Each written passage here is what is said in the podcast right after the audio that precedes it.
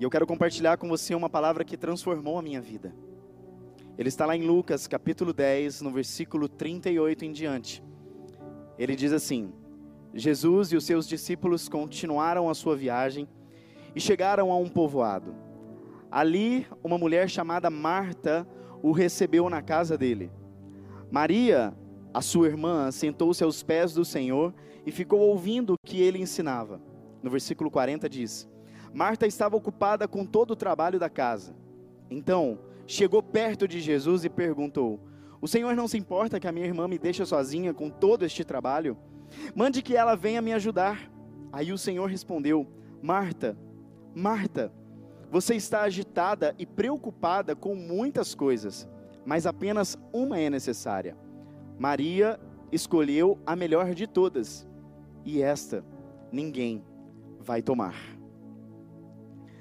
Ah, meu irmão, eu confesso para você que todas as vezes que eu leio essa palavra, eu sou levado a um momento onde uh, nos reflete e nos impulsiona a termos um relacionamento verdadeiro com aquele que nos amou primeiro. E quando eu olho para essa mensagem, Maria estava na sua casa, Marta estava nos seus afazeres do dia a dia. O fato é que Jesus ele não vai marcar uma hora para encontrar você. Ele te ama tanto que ele quer estar junto com você todo o tempo.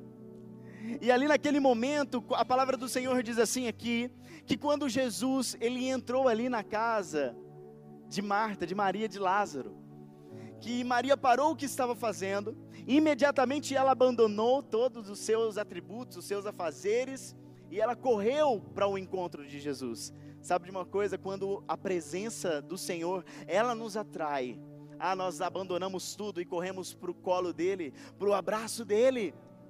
Ah, e é tão especial para nós quando nós encontramos com aquilo, com aquele a quem nos ama e aquele a quem também nós amamos.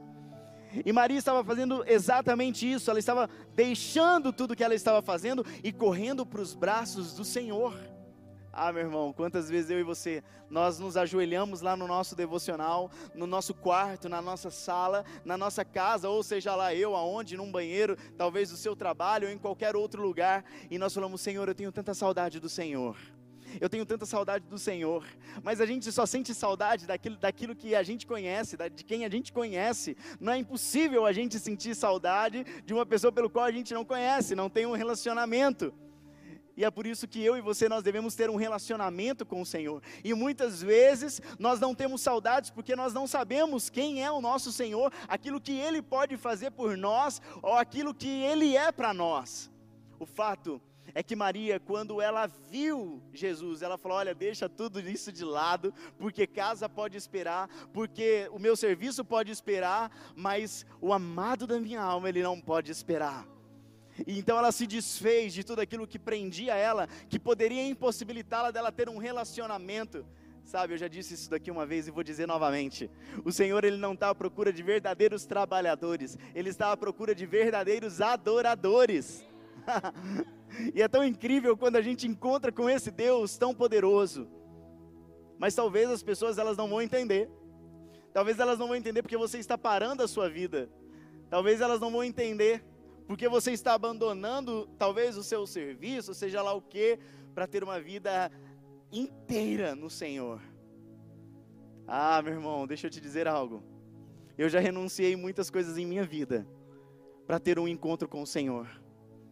Eu já, já renunciei saidinhas, já renunciei trabalhos, já renunciei grandes salários, porque nada podia comprar o meu tempo com o Senhor. Eu não negociava o meu tempo com o Senhor. Eu quero inspirar você a não negociar o seu tempo com o Senhor, o seu tempo de comunhão. Quando ele chegar, você reconhecer que ele é o bem mais precioso da sua vida. Quando você e eu nós nos apaixonarmos por, pelo Senhor, não vai ser difícil a gente renunciar, porque a nossa maior conquista até aqui não é o seu ministério, não são os seus amigos, não é o seu relacionamento com outra pessoa, é o seu relacionamento com o Senhor. É o seu relacionamento com Ele. Ele deve nos atrair. Quando a presença do Senhor, ela nos atrai, nós automaticamente olhamos fixamente para Ele e seguimos em direção a Ele, aonde nada mais vale a pena. Sabe o que tem acontecido muitas vezes com a nossa geração? Nós estamos mais preocupados com coisas, com os afazeres, do que de termos uma verdadeira comunhão e um verdadeiro relacionamento. Não é termos um relacionamento simplesmente com o reino, mas com o rei. Ele é o rei. Se nós temos um relacionamento com, os, com o reino, mas nós temos, não temos com o rei, do que então nos adianta estarmos aqui? Do que então adianta fazermos tudo o que fazemos se nós não temos relacionamento com o Rei? Para quem fazemos? Isso justifica para quem fazemos? Marta não reconheceu. Ela disse para Jesus: Ei, Jesus, você não se importa que Maria me deixe aqui trabalhando, igual uma doida, enquanto eu fico aqui trabalhando? Você não se importa com isso, não? Talvez ela estaria dizendo para Jesus: Isso não é uma adoração falsa? Talvez também é muitas vezes a minha pergunta, a sua pergunta, quando a gente olha um irmão e fala, mas a sua adoração é falsa? Porque ela não está fazendo nada aqui, mas ela está aos seus pés. E aí o Jesus diz para ela, fala assim, Marta, Marta, Maria escolheu a boa parte. é a boa parte. Estarmos aos pés do Senhor é a boa parte, ainda que o mundo não nos entenda, ainda que as pessoas não nos entendam, não nos compreendam, mas estar aos pés de Jesus é a boa parte. Sabe de que mais, meu irmão? Às vezes nós precisamos de um colo, e esse colo é o colo do Pai, é o colo que nos abraça, é o colo que nos conforta, é o colo que nos livra. Ah, quando você estiver cansado das coisas, das atividades do dia a dia, do ativismo que nos consomem e que, e que muitas vezes tem rompido o nosso relacionamento com Deus, é hora de você recuar e dizer: opa, peraí, primeiro é o meu relacionamento com Deus. E isso nada pode mudar. Esse é o meu relacionamento com Ele. Quando nós entendemos essa realidade de que Ele é primordial em nossas vidas a gente vai começar a observar e ver e senti-lo mais perto, e aí nós seremos atraídos por ele. Nós seremos levados para Ele. E aí, meu irmão, talvez você, como eu, você vai só se assentar aos pés de Jesus e vai dizer: Ai, Jesus, pode falar tudo que o Senhor quiser.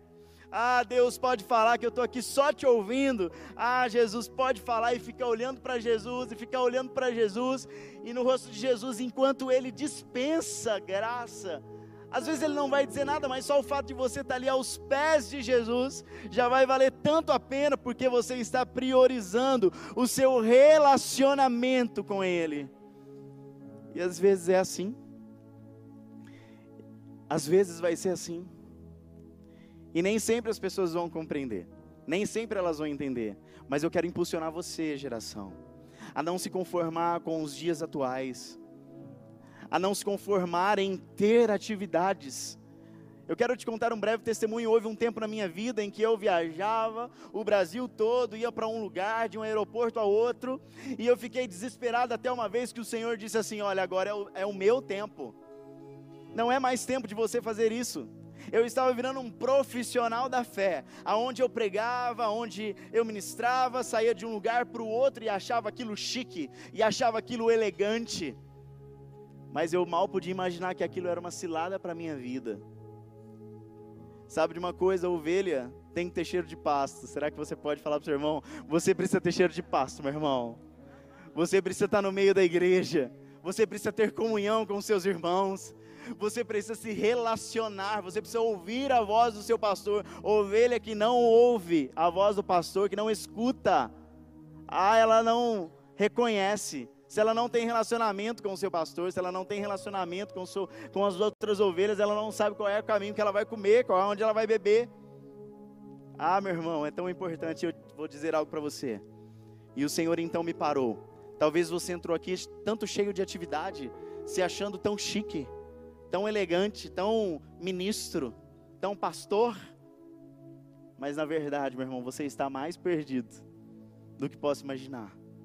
Muitos de nós entramos numa UTI espiritual porque nós acreditamos que estamos aqui trabalhando, trabalhando e que o Senhor ele está se manifestando.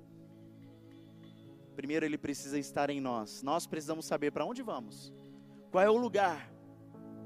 Sabe relacionamento. Jesus, sabe o que ele fazia? Ele podia passar pelos lugares curando, libertando, restaurando, transformando. Mas ele priorizava o seu relacionamento com Deus Pai. Ele dizia: Ei, fica aí que eu vou correr ali para o meu relacionamento com Deus Pai. E ali ele tinha relacionamento. E relacionamento, ei, eu quero te perguntar hoje: como é que está o seu relacionamento com Deus Pai? Como é que está o seu relacionamento com Jesus, com o Espírito Santo? O que tem nos atraído mais é o pecado, é a vontade de morrer. Ah, meu irmão, todas as vezes que você tem vontade de morrer, você está dizendo, ainda que seja inconsciente, Senhor Jesus, tudo que você fez naquela cruz não valeu de nada. Morre de novo por minha causa, porque não valeu de nada. O pecado não pode ser mais atraente na minha vida do que a presença maravilhosa de Jesus.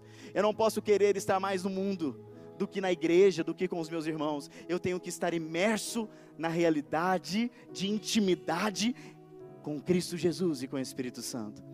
Por isso, o desejo do meu coração é que você tenha de fato um encontro verdadeiro, real com esse Jesus, que ele te eleve a uma paixão, a um amor verdadeiro e que nós, como seres humanos, venhamos reconhecer como nessa geração que iremos marcar. Nós não marcamos as pessoas porque tocamos instrumentos bens ou porque falamos bem nós tocamos as pessoas porque somos cheios do Espírito Santo. E essa, por onde passamos, arrastamos a presença do Espírito Santo e ela vai tocando nas pessoas e transformando vidas. Você tem essa responsabilidade de tocar vidas, não só com seu instrumento, com sua voz, mas tocar com o seu testemunho.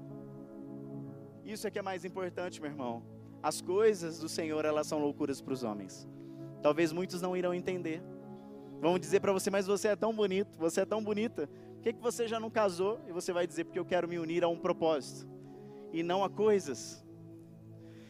Por isso, você que nos assiste, eu não sei o que tem atraído mais o seu coração, a sua vida, tem te roubado desse momento íntimo e de relacionamento com o Senhor. Mas eu quero dizer para você que você pode voltar. E você pode ter um encontro real e verdadeiro com aquele que nos amou primeiro, com aquele que nos transforma, que nos muda e que nos faz estar imersos na presença dEle. Ele quer ter um relacionamento com você, Ele quer ter um relacionamento comigo. Por isso, meu irmão, seja invadido pela presença do Espírito Santo. Eu quero orar por você. Quero orar por você que está aqui, Pai. Em nome de Jesus, Deus, nós oramos para que vidas sejam tocadas e levadas a esse reconhecimento, Deus que venhamos reconhecer, ó Deus, o tanto que é importante o nosso relacionamento com o Senhor, o tanto que o Senhor é, é tudo para nós, Deus. E o tanto que queremos, ó Deus, ser atraídos pela Tua presença, não queremos negligenciar, ó Deus, a tua, a tua presença neste lugar, não queremos, ó Deus, que o Senhor passe e nós não venhamos ver, o Senhor não quer uma multidão de incrédulos ao seu redor, de idólatras ao seu redor, não, o Senhor quer uma multidão de verdadeiros adoradores. Por isso, Senhor, salva essa pessoa que um dia pensou em se matar. Salva, Senhor, essa pessoa um dia que pensou em trair o seu cônjuge. Pai, salva esse filho. Salva essa família. Salva, Deus, muda, transforma as nossas mentes. Em nome de Jesus Cristo. Aleluia.